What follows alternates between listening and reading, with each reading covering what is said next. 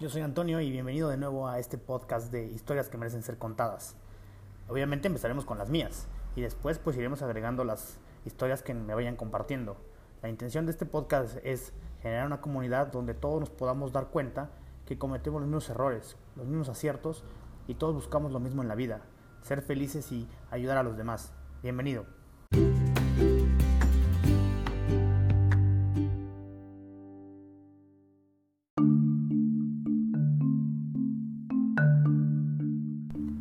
Bienvenidos al episodio 2, Historia de las Matemáticas.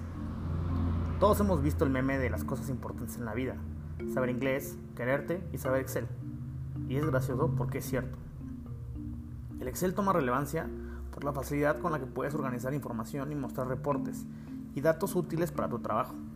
Pero este podcast no es sobre el trabajo, ni cómo al día de hoy tenemos una deficiencia en las herramientas para manejar datos.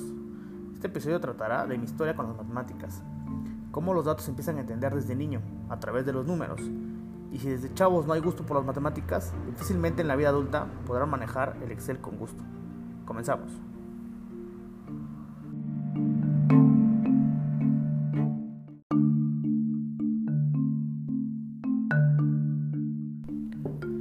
Esta historia se remonta a mis años de primaria.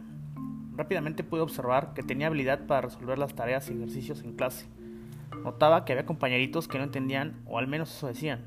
Yo a esa edad no sabía por qué no podían entender simples sumas y restas. En ese entonces me tocó una maestra que en clase sí reprendía a los niños, y los papás estaban de acuerdo. No, este no es un podcast de violencia infantil, y no, no tiene nada que ver con la generación de cristal, si eso no lo es. Si soy boomer o, o no lo soy. Simplemente así me tocó a mí las cosas y aún así con golpes, la letra para varios chavos pues no entró.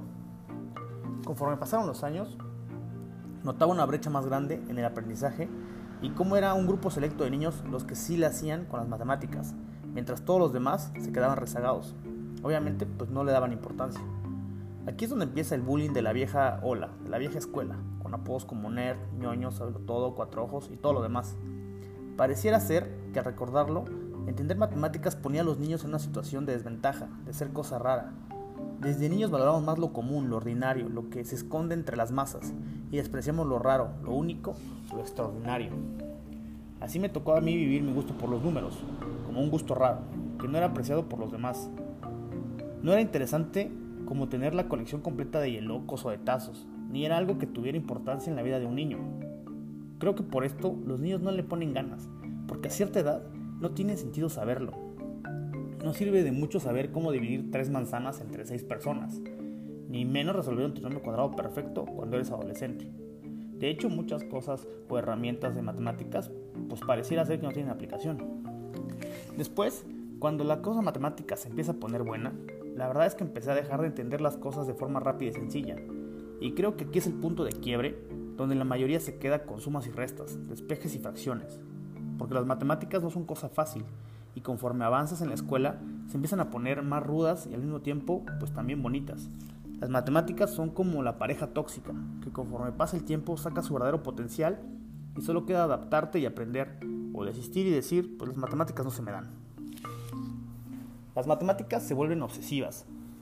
Son esa idea fija en tu mente que no puede rebasarte. Son muy buenas para forjar carácter y mostrar la verdadera resiliencia de las personas. Y eso ayuda mucho en la formación, porque hace que resuelvas problemas, que veas los distintos caminos para llegar a una solución. Te hacen pensar y eso hoy en día está muy poco valorado. En mi caso, este gusto se volvió parte de mi vida y mi decisión sobre el por qué estudiar una carrera enfocada en estadística y probabilidad. Que siendo muy objetivos, también hay demasiado conocimiento que no es necesario en la vida común y con ideas más simples se puede navegar en el mundo laboral. Y pues bueno, saber matemáticas quedaría así, como un conocimiento inútil, que no sirve para todos y que da igual porque nunca necesitarás un trinomio cuadrado perfecto en la oficina, ni para sacar la cuenta del súper o contar monedas para comprar las tortillas. Sí, todo quedaría así hasta que llegue el mundo Godín, al que 9 de cada 10 personas pertenecemos. Por más que todo el mundo tenga alma de emprendedor y hay una tendencia a poner changarros por todos lados, la mayoría de nosotros seguimos perteneciendo al mundo Godín. Tú me podrás decir, mi trabajo es de arte y cultura, de filosofía y temas de belleza o de la humanidad.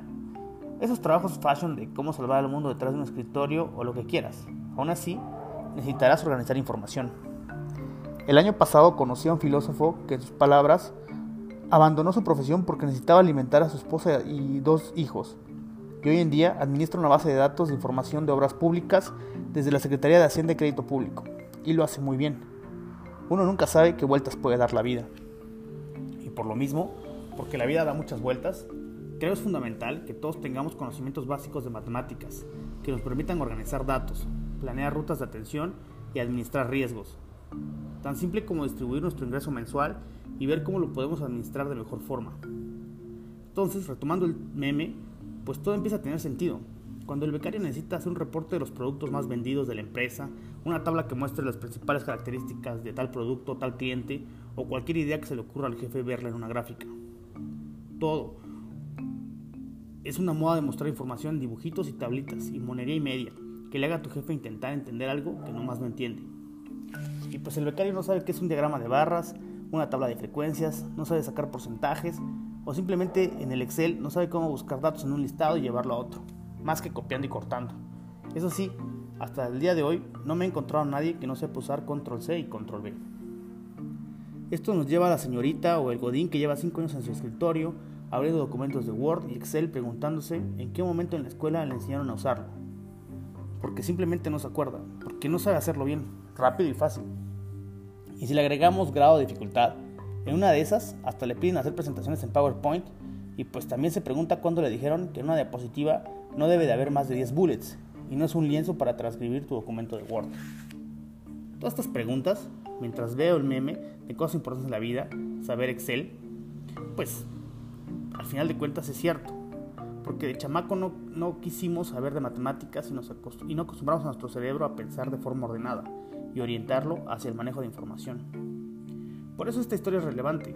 Es una historia que te muestra que las matemáticas son necesarias, que te ayudan más allá de resolver ecuaciones y saber la fórmula del chicharronero. Así que si a ti ya se te fue el tren, pues corre por él y aprende de que menos Excel. Y si ya tienes hijos, fomentales el gusto por los números. Y si no quieres tener hijos y quieres tener perros, pues ocupa tu tiempo en leer El Diablo de los Números, un libro que para que entiendas lo que no quisiste entender, chaval. Las matemáticas han forjado mi carácter, me han dado para comer y me han ayudado a destacar en mi trabajo. Ayudan también a hacer cálculos para aquellos vestigios de emprendedores que deambulan en su mini esperando hacer ventas millonarias. Un cash flow es tan básico como sumar y restar. En mi experiencia, solo los puedo compartir en concreto, las matemáticas sí sirven y dan de comer, y también te hacen sentir capaz cuando te enfrentas a ellas sin miedo y con la mente abierta a aprender. Nos vemos en la próxima.